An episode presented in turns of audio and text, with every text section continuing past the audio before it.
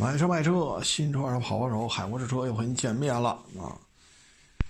哎，今天这个有一网友给我发一链接啊，我看了看，就是一个出租车啊，绿灯放行啊，然后一个电动自行车，俩人骑着啊，上面俩人，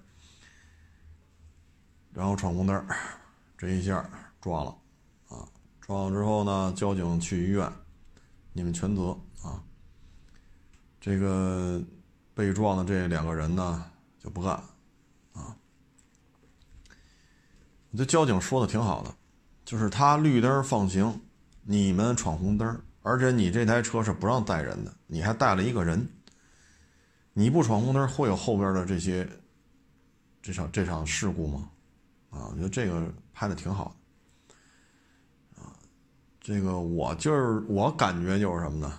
像尤其是闯红灯那个，如果绿灯放行的这台车没有违章，没有什么酒驾呀、什么毒驾呀、车辆未年检呀，呃，什么超速啊啊，什么驾照的准驾车型和实际开的车型不符啊，等等的，这些人都没有啊，那你为什么还要让他承担责任？如果绿灯放行，撞了人，那和闯红灯呢都要负责任，可能三七开，是吧？那就别过了这绿灯，咱绿灯咱也谁也别过，绿灯都要撞了人都要承担责任，要至少三七开。那你还要这绿灯干什么呀？对吧？当然这么说很偏激啊，但实际上就是这样啊。嗯，昨天那期呢还是较为沉重，没办法。很多事情没办法，你只有想得开。你想不开，那你就生闷气，啊，你就生闷气。那对方就爱咋咋地了，人家无所谓，你回家生一肚子气啊。所以这个呢，我们觉得就是还是接着昨天的话题说啊，就是出了这事儿，寻求法律的这种帮助，找律师，走法院啊。如果确实生活很困难呢？可以申请一些救济，啊，嗯，还是那句话，就是这种交通事故没有赢家，谁也得不了好，啊，所以还是还是慎重，啊，还是慎重，千万千万别，是吧？你敢撞我吗？撞我就赔我钱啊！千万别 这种心态啊，这种心态没有任何好处。嗯，这个今天这不是来一辉腾嘛？昨天来一领航员，啊，嗯，大车啊，这都是大车。最近这个小车啊来的少，啊，即使来了吧，这价钱也没法收，啊，没法收，啊，最近我觉得你要卖呢，咱就这么一说啊，你得抓紧，抓紧什么呢？就是你手里有 A 三的，赶紧卖。因为全新一代 A 三是吧？啊，呃，有高七的赶紧卖，啊，因为高八这已经说不好哪天店里边就可以提车了啊，因为这已经是准备就绪了。嗯，高八 A 三啊，所以你手里有高七有老 A 三的，抓点紧啊，要不然你看啊，现在十月份，现在卖还按今年价可以跟你聊。你拖一个多月，拖俩月，比如说十一月底了，甚至于到十二月份了，那我们只能按照二零二一年的价跟你聊。然后您这车呢，除了按了二零二一年的价跟你聊之外，你还一倒霉的事儿，就是在于 A 三全新，啊，全新一代摆在店里边卖了，高八摆店里卖了，所以您这车还得往下调，等于别人那是调一个年度的价，您得调一个款型的价。再调一个年度的价，所以您要是有这车的，您抓点紧，赶紧听了。就前提是我，我想明年卖，那您今儿就赶紧卖了，因为到明年你赔的更多，啊，大概是这么一情况。呃，类似的车型也还有一些，啊，这些事儿呢，就是你得想清楚，啊，你得想清楚，包括一些大车，啊，这里边有可能。相对会坚挺一点的啊，我只能说预测啊，就是奔驰 S，因为现在这一款奔驰 S 普遍的，就是感官啊不太好。北京车展的时候呢，我就没见着这车。后来我问了问，他们说这车呀，全新大 S 北京车展就摆了一天，就撤了，啊，后边也不让看了，啊，所以我们去奔驰展台上没见着，啊，所以这厂家对这车还是多多少少心里是有点儿，是吧？可能负面东西太多了，自己也犯嘀咕了，啊，嗯，所以这车呢，如果说。市场真正开售的时候啊，配置啊、动力呀，呃，这个动态的表现呀，如果说让富豪们不是那么满意，那有可能会出现高额的折扣。那现在店里卖的这 S，那二手车价格可就坚挺了。这种现象呢，在发现四、发现五身上，大家可以去借鉴一下，啊，可以借鉴一下这个事儿。还是得看啊，类似的车呢，还有一个就是现款的雷克萨斯 LS，刚一上市，嚯家伙，你看这吹的哟，家伙这个，哎呀，感觉这车你不买人生不完整了啊。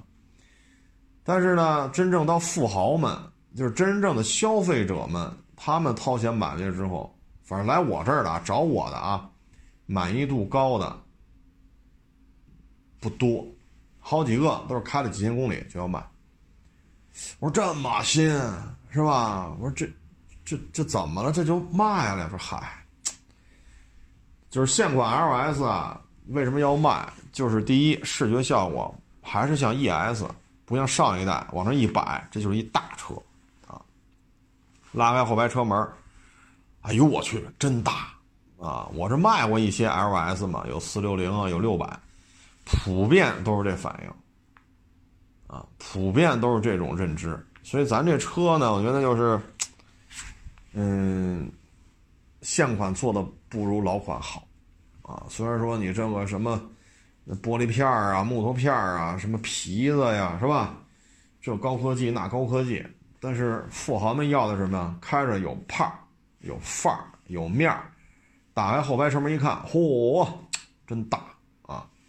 在这动力系统，啊，这个动力系统的表现也没有让富豪们感觉说特满意，所以你看 L S 迅速的就从加价变成了折扣，国六国五转换的时候，那批国五的 L S 甩的就真便宜啊，啊，真便宜。所以呢，就是车当中会存在一些这种这种现象。当然了，A 三是够呛了，因为全新一代 A 三我看看真是挺好看的。啊，真是挺漂亮的，而且 A 三三厢版还是加长的，啊，所以颜值人家做的不错，啊，内装做的也不错，啊，然后特别是三厢版这轴距还加长了，所以要是想卖啊，说没打算长期持有，我觉得差不多了啊，开了两年了，开了三年了，开了四年了啊，那您就抓点紧，赶紧出了吧，啊，因为全新一代 A 三。这一个是吧？反正就这么看啊，就这么看，没有大规模使用的情况下，没有明显的瑕疵啊。高八和高七呢，这就不好说了，因为我看海外对高八的评价特别的低。但是这车它一直就是高折扣啊，高六时代加价的这个，说买 1.4T 高六啊，自动挡 1.4T，二十二十多包牌。太常见了，就是高六啊，头两三年，头三四年啊，就这价好家伙，你现在看，我勒个去，买一迈腾 1.8T 才多少钱呢？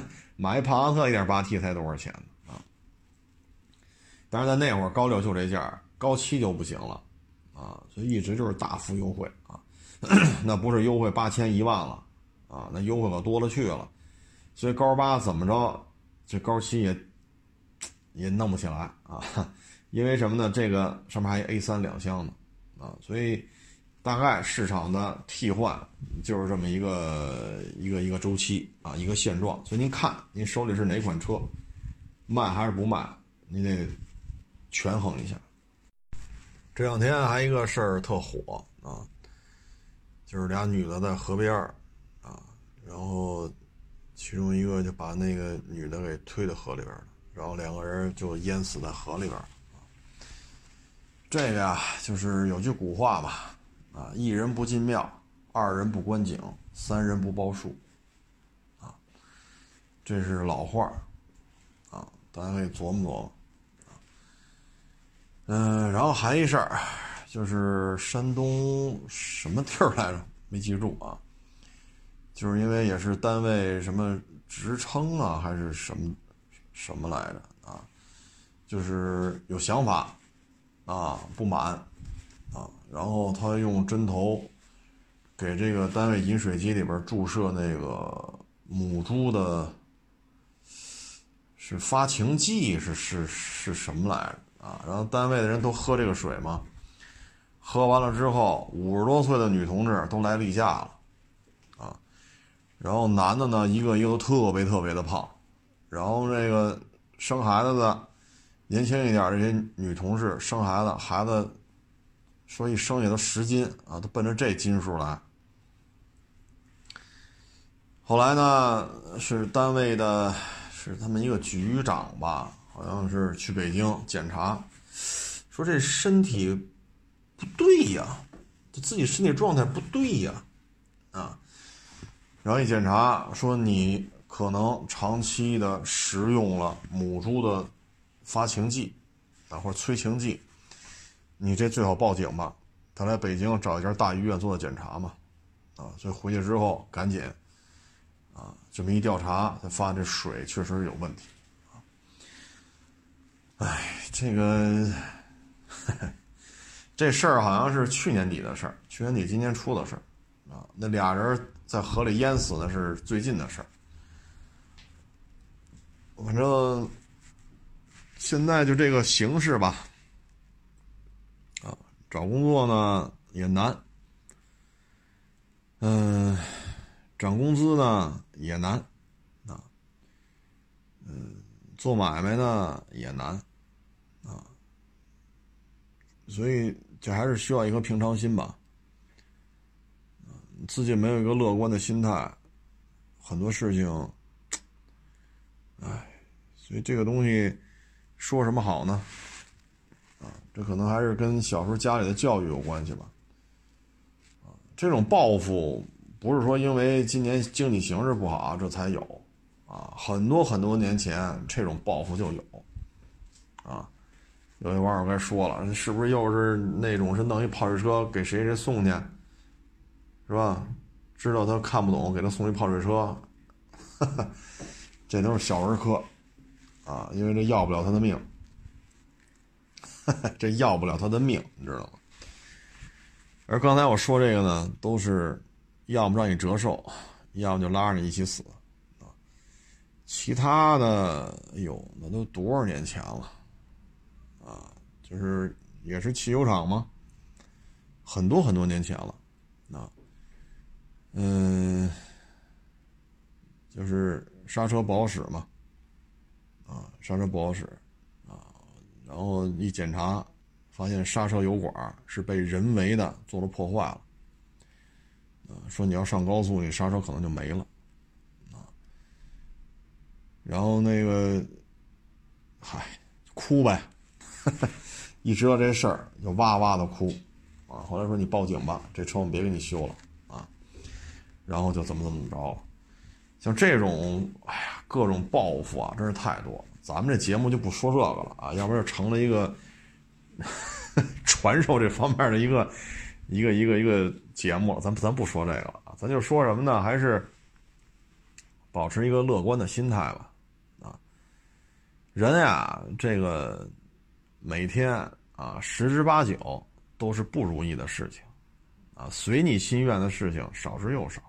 啊所以这天天你看这个灌鸡汤的呀，什么这个那个呀，人要乐观，要坚强啊，要自强不息啊，坚韧不拔啊。这就说明什么呢？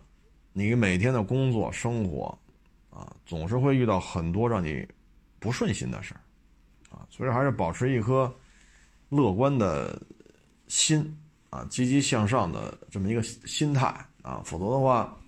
生这气生不过来，啊，你真生不过来，啊，别人是无意的呀，有意的呀，反正你这没完没了生闷气，你越生气人越高兴，啊，所以还是保持一个宽容心。但是现在这社会啊，差距啊，真是蛮大的。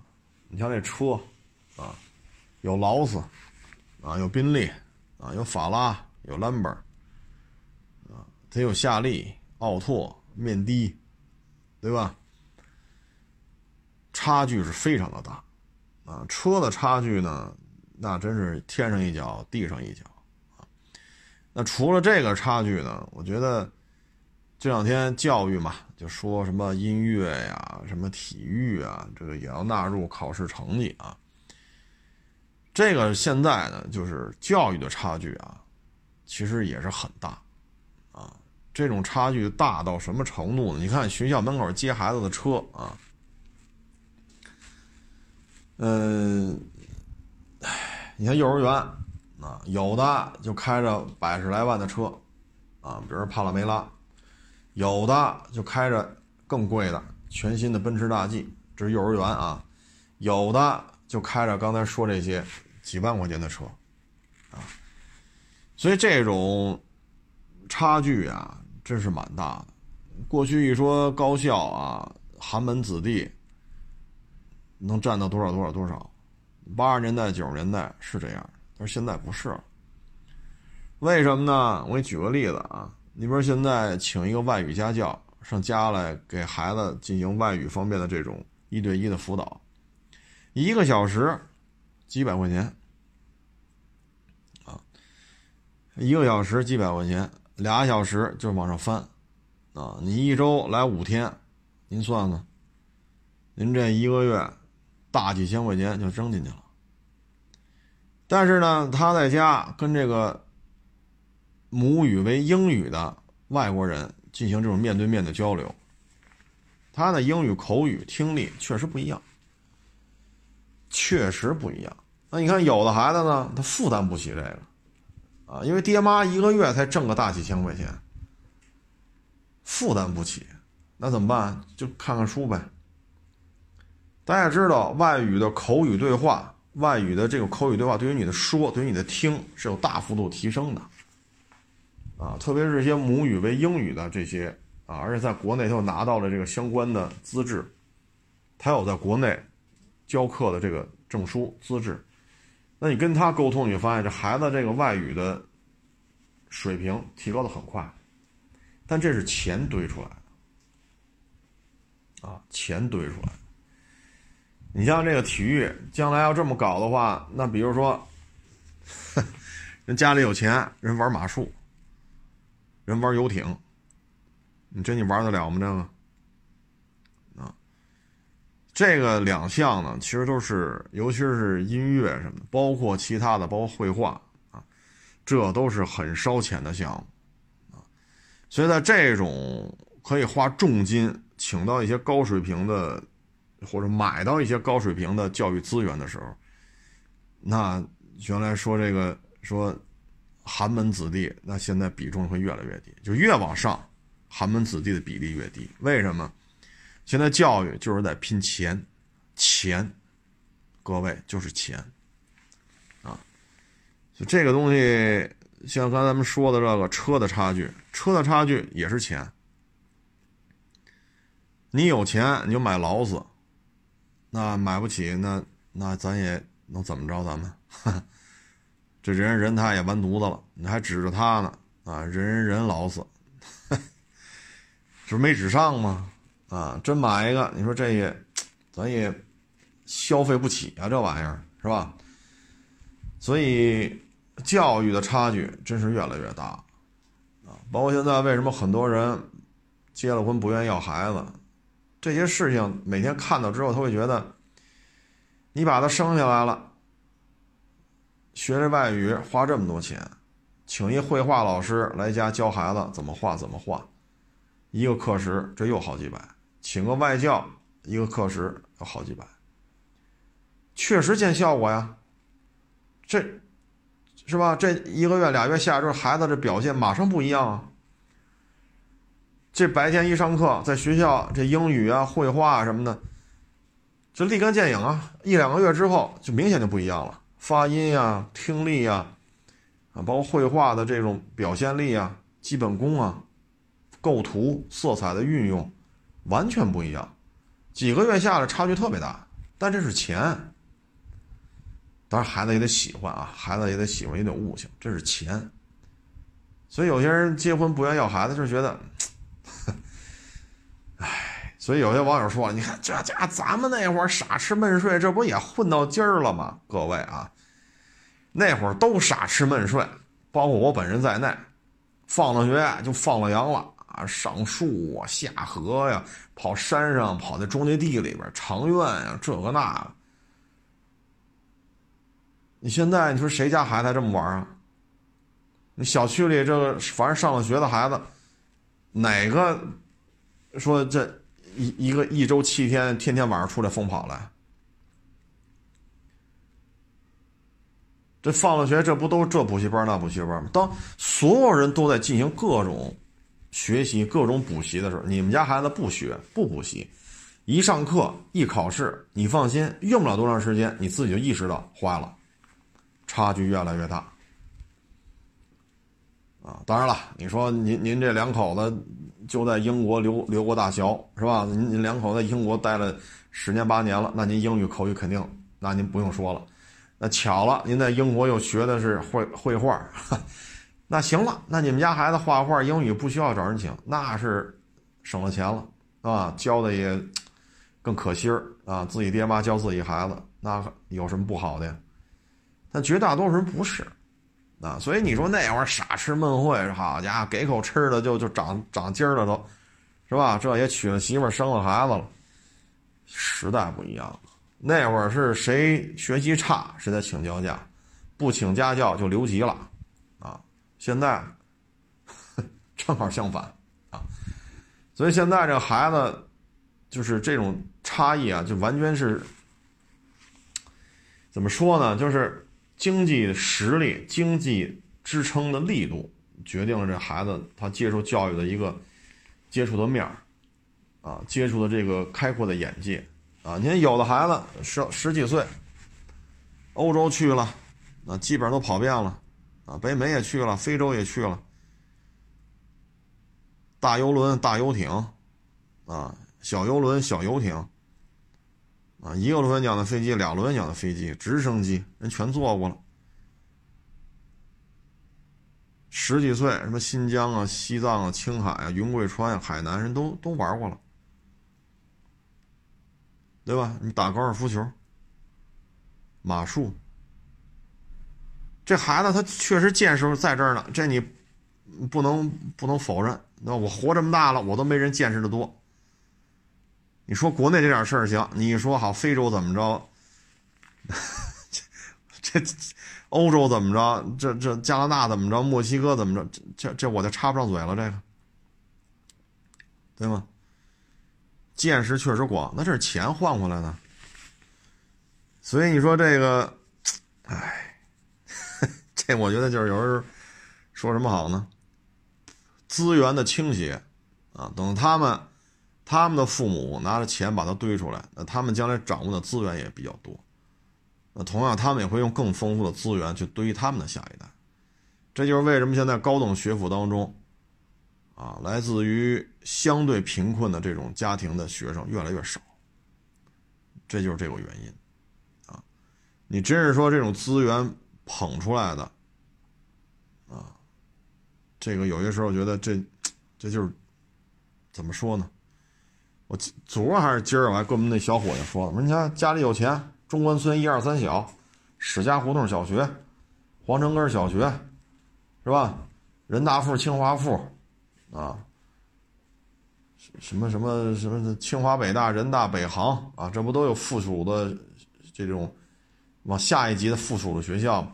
每个学校边上买一栋房子，啊，每每所每每所学校旁边买买所房子。啊，学学习名额没用过的，上吧，能能上哪学校上哪学校，房子全买。你碰上这么豪横的，你就真没招了，是不是？哎，所以有的时候你老说这个啊，应该这个应该那，实际上这也不是父母不努力，有些时候是心有余而力力不足啊，没办法啊。所以你看这些偏激啊，这个那个，这哎，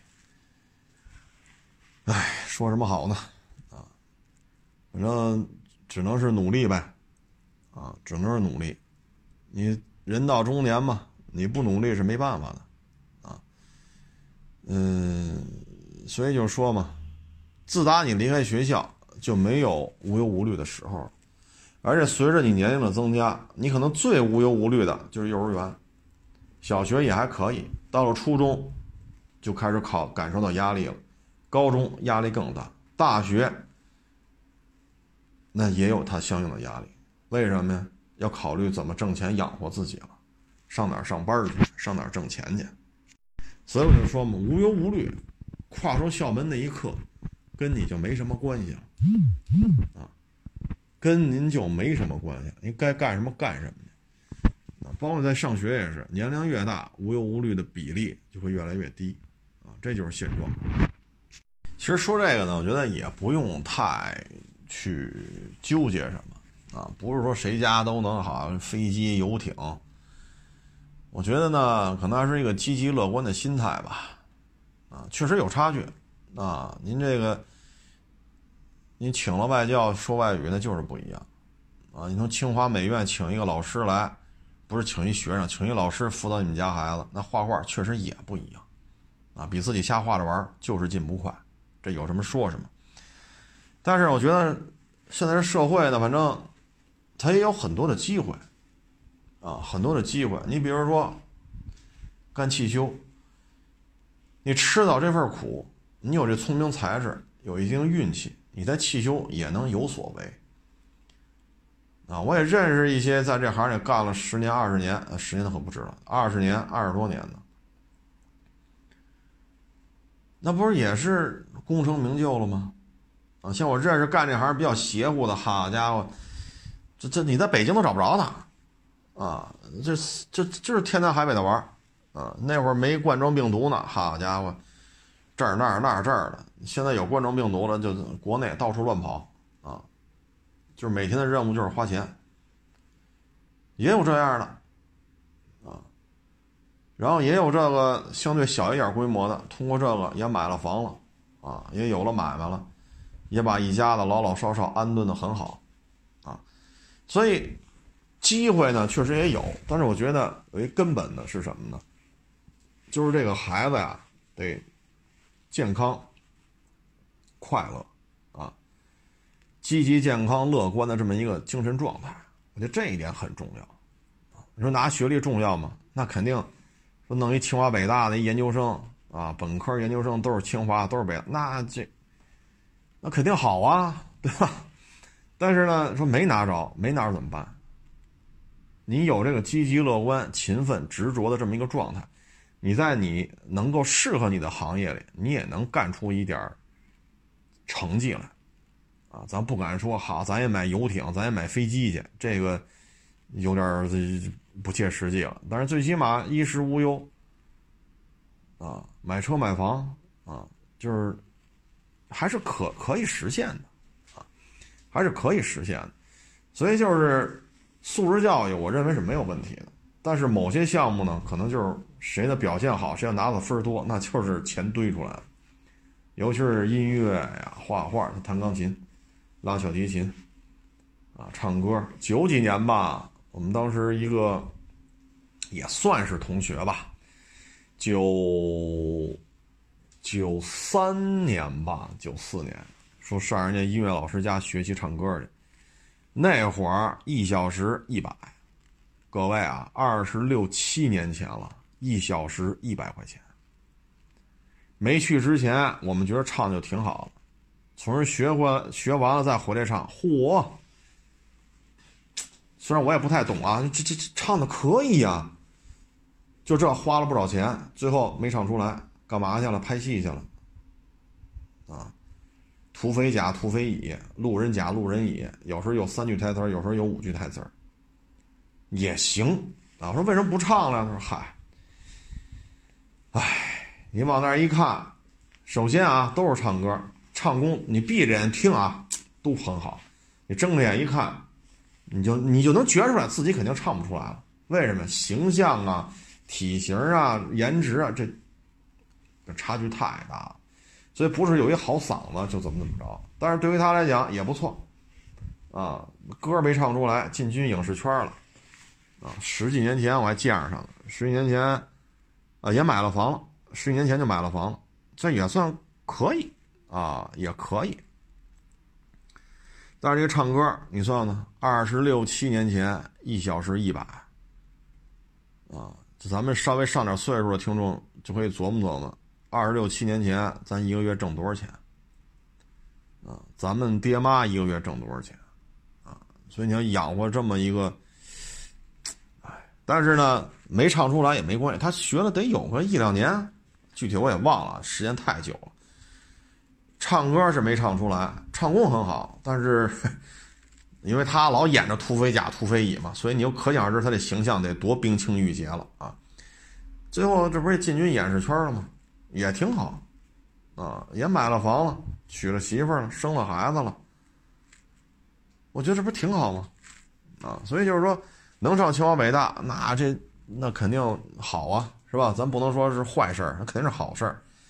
去不了，去不了呢，有这么一个积极乐观、勤奋执着的这么一个心态，有这么一人生态度，也可以啊。三百六十行，行行出状元。嗯，咱就不说这个了，这就跑题了啊。然后这两天特别热的呢，就是 PSA 和这个菲亚特啊。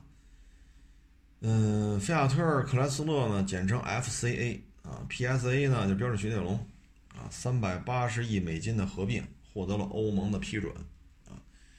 合并之后呢，FCA 和 PSA 呢将成为全球第四大汽车生产商啊。这四家呢，我觉得比较擅长的是什么呢？就是他们生产的车啊，咱摘开了说啊，FCA 咱摘开就说菲亚特。PSA 呢，就标致雪铁龙，就这三家啊，天马行空的东西比较多，在欧洲混的还不错啊，但也就是欧洲啊，他们这种过目让就是让你过目难忘，或者看一眼一辈子忘不了啊，这这这种车比较多。但是呢，他们这种车型呢是有他们的文化背景，就是每一个品牌的车，你都要依托于你所在的文化。啊你依你依托于你的文化，你就会有你相应的表现力。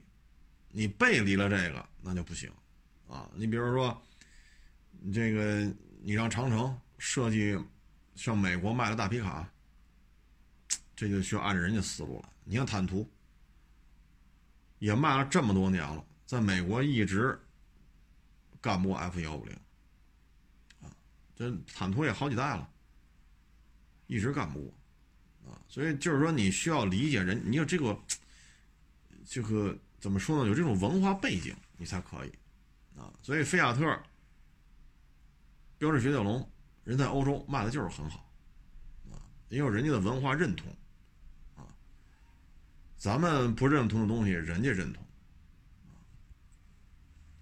这就好比当年你说桑塔纳，就非得弄一桑塔纳两千，那事实证明很成功啊。您帕萨 B 五就得出中国长轴版，A 六就得加长。那很多人说这中国人的这个身材，这个平均身高，你甭管那个，我们就需要这样。啊，你像 A 三 L，啊，那很多人你要是按照国外，那你买 A 四 L 不就完了吗？那已经加长了，也不贵，二十多点儿，非弄 A 三 L，哎，就得这么玩。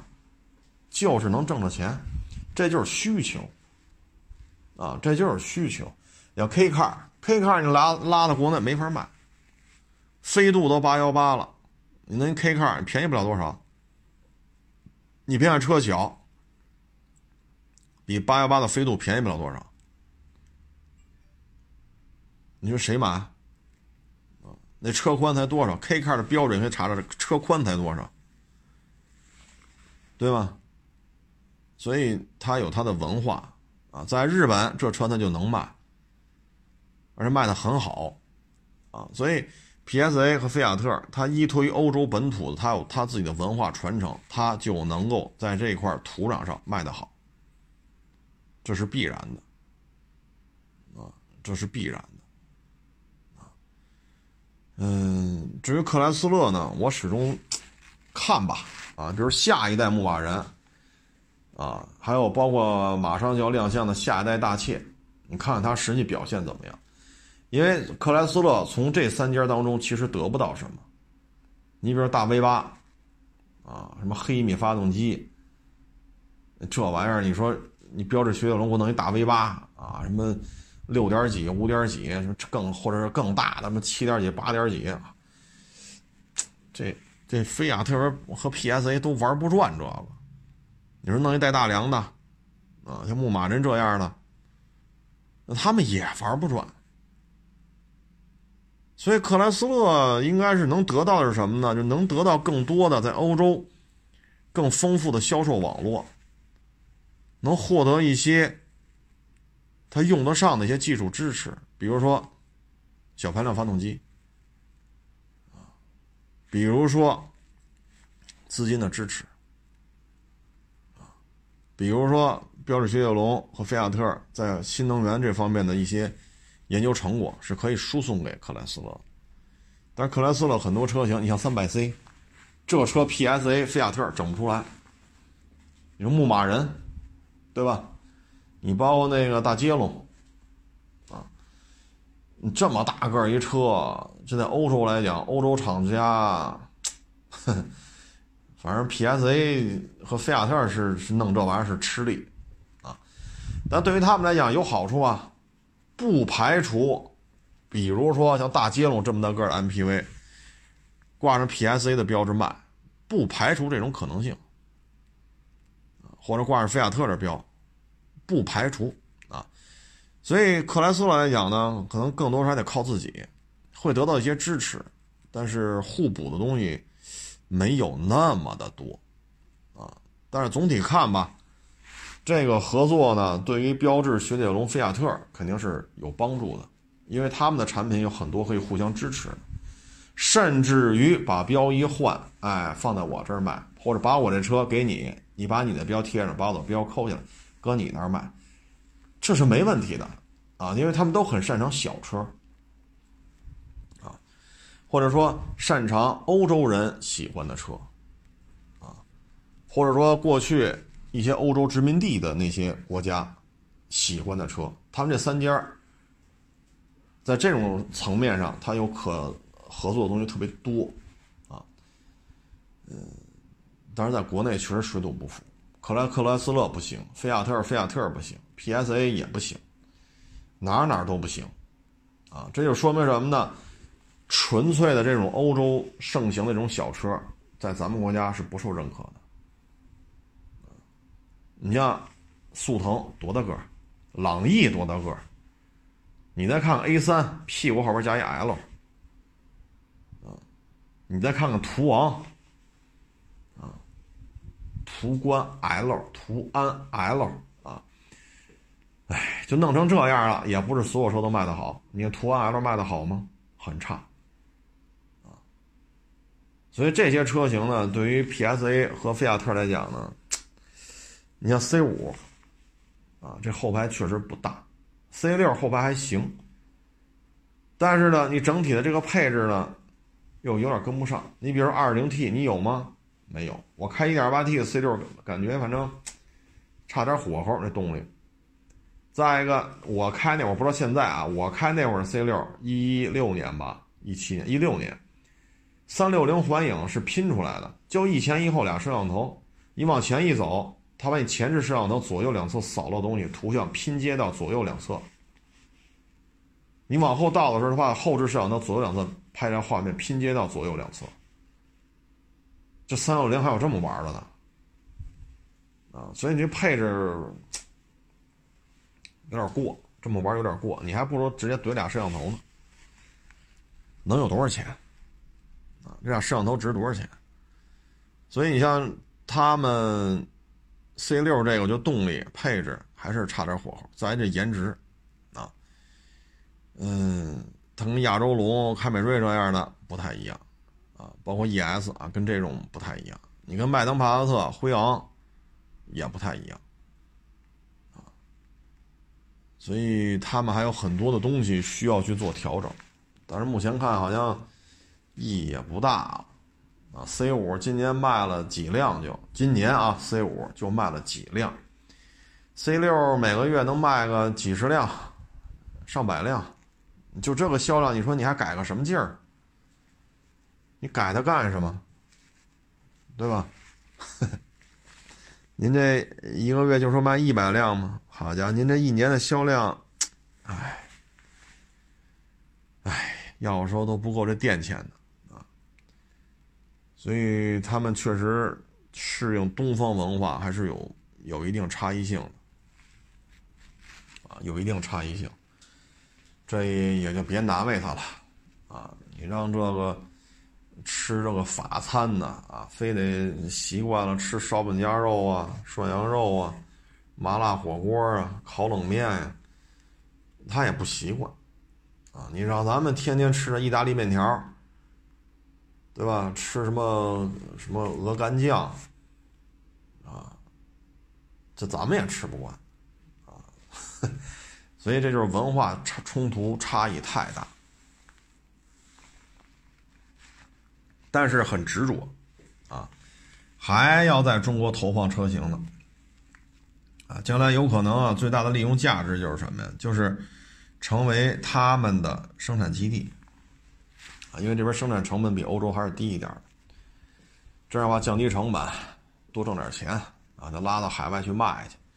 我觉得这笔账应该是能，能算一算，啊，值得干，啊，其他的跟咱关系就真不大了。就这四家啊，咱们中国消费者比较关注的，可能也就是大切诺基和牧马人了，其他的就没人关注。你看这大捷龙，啊，这塞纳明年都够呛，打一九年就开始吵吵，你说这关注度有多高？他二二年年初能投产。目前的消息是这个，一九年就国内就弄得乌泱乌泱的，哎呀，不行了呀，塞纳国产了呀，我可怎么办呢？哎呦，这个那那个这，哎，那大捷龙谁搭理他？出什么版本降价这那根本就没人关注，所以这个玩的再热闹，跟咱们好像没什么，跟他没什么关系这事儿啊，现在就已经混成这样了啊。还一个呢，就是咱们这个网上啊，你包括这微博上我也看啊，包括抖音啊、快手上，就是有时候我发点什么东西吧，就底下人掐起来了啊！哎呀，你看我这发这微博，我前两天不是说那 C 五吗？啊，这家伙这底下这评论量哦，这就这有网友和网友之间这就，哎，我有时候真是。我录这期节目的时候，我看了一下，评论量都快四十了，啊，评论就这就这就这哥俩吧，我也不知道是男的是女的啊，唉，反正你要我，我没这心情，网上跟你掰扯这个，你愿意掰扯，我没那心情跟你掰扯，啊，忙都忙，啊，说俩人你一言我一语，干了快四十条评论了。就在我这个新浪微博，海国直手 C 五昨天发的吧，应该是。哎，这个网络上啊，就是不要太怎么说呢？说就不行了，他说我一句就不行了啊，他噎我就不行了，我得骂回去啊，我这我都饶不了他，这那那这，哎。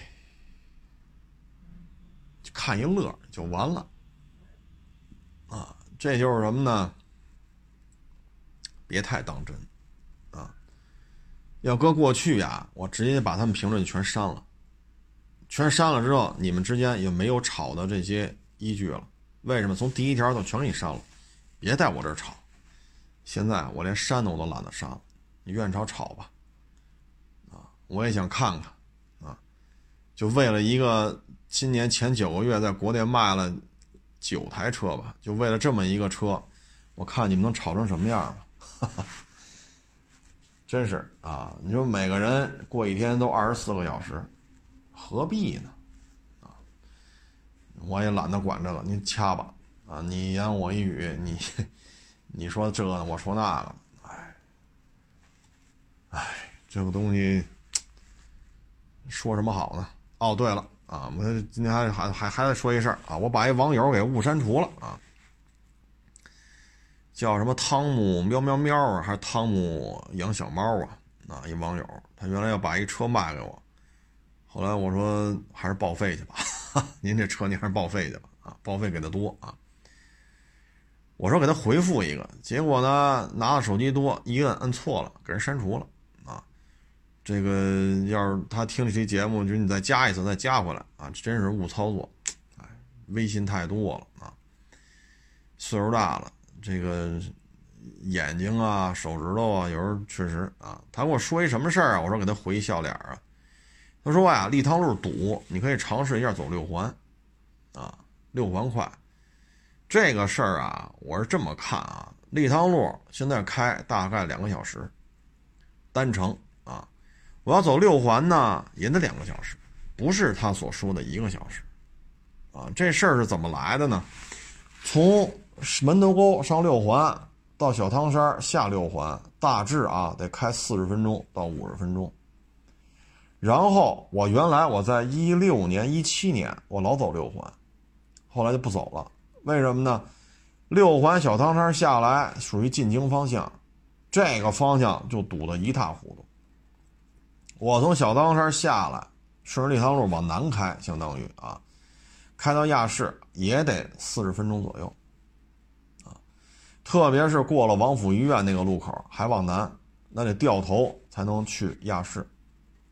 就这个掉头路口没招啊！早高峰的时候，这个左转车道能从红绿灯那儿一直排到王府医院这红绿灯那儿，你排去吧。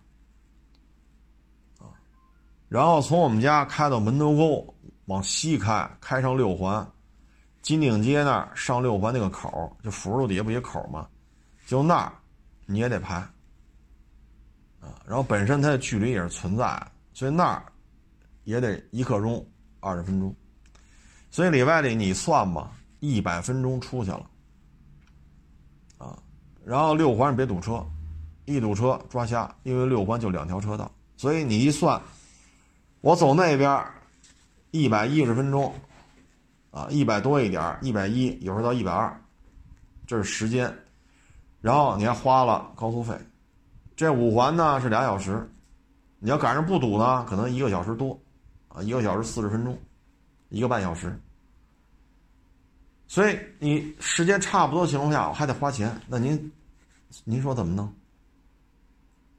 再一个公里数不一样啊，那么绕单程六十多公里，这么开单程四十公里。这，这行驶距离差的有点多，你明白这意思吗？你要真省时间，我也认了。你也没省啊，从我们家开到门头沟上六环，到六环小道山一下来，就得一个小时出去了，啊，然后从小道山开到亚市这儿，相当耗费时间，尤其是左转弯等掉等那个掉头的，啊，所以不太现实。啊，不太现实，这东西，哎，怎么说呢？反正立汤路就这样。哎，早高峰、晚高峰，你只要上了立汤路，它就没有不堵的时候。你是一点招没有。啊，嗯，有时候上下班我就感觉啊，这就像工作。啊，你每天都会遇到不未知的困难，因为你今天不知道，说我开。开亚市去，或者从亚市开家来，我是能开两个小时，我还是能开到两个小时多，我还是能开到一个半小时，每天都是未知的。而你做的是什么呢？就是以不变应万变。你也不知道今天有没有人别你，你也不知道今天有没有人加塞儿，你也不知道有没有人说你要直行，他非从右转道过来强行并道直行，你每天你都不知道。你能知道的事情就是我今天必须要开到亚市，我今天必须从亚市开回家。这就像人生旅途一样，你只能往前走，你不能回头，就跟过时间、过日子似的。十月份完了就是十一月份，你不能十月份过完了改九月份了。所以有时候每天开车上下班，我觉得这就是人生的一个缩影。哈哈，这就是人生的缩影。啊，嗯，习惯了就好，啊，习惯了就好。哎，反正北京这个交通啊，真是够劲儿，啊，真是够劲儿。嗯，也没有什么好的解决方案。你说 L 二级别自动驾驶就这个，好家伙，就这么多加塞儿的，强行并线的，右转车道强行往直行里并的，左转车道强行往直直行里并的。L 二，好家伙，就以目前这个，那就天天出车祸啊，所以这个还是得瞪着俩眼珠子看，啊，你是一点招没有，啊，嗯，期待轨带交通越修越长吧。前两天不是聊了一期地铁吗？有网友跟我说，北京地铁过六百公里了，六百多了啊。我说那好事儿，这是好事儿啊，这说明北京市政府下了血本了。现在一公里造价大致是突破十亿人民币了，地铁啊，地下挖的啊，不是地面轻轨啊，地铁挖的大致突破十个亿人民币了，就一公里，啊，这也是政府下了血本了，地铁要这么修呢，真是钱堆出来，啊，钱堆出来，嗯，喀什这边，哎呀，有一百多啊，所以哎，少出门。啊，能不出差就不出差，啊，尽量把你的生活范围保持在你所在城市，这样的话都有好处。啊，跑来跑去的没办法，啊，因为现在气温低了，冠状病毒咱也说不好，啊，会不会这样，会不会那样，啊，所以就是各位还是减少离开所居住城市的次数吧，如非必要，尽量别出差。啊这个确实有些事情，咱也说不好啊。我前两天我一看，法国单日病例四万例，哎呀，我说法国这人口是不是相当于北京加上海啊？一天确诊四万多例，哎呦我老天呐，我这这这这这我都没法想象，这得成什么样了这啊！所以还是今年这个冬天吧，对于每一个人来讲都是注意防护吧。啊很多事情，嗯，还是谨慎一点比较好，啊，谨慎一点比较好。行了，这不多聊了啊，嗓子都说哑了啊！谢谢大家支持，谢谢大家捧场，欢迎关注我新浪微博“海阔试车手”微信号“海阔试车”。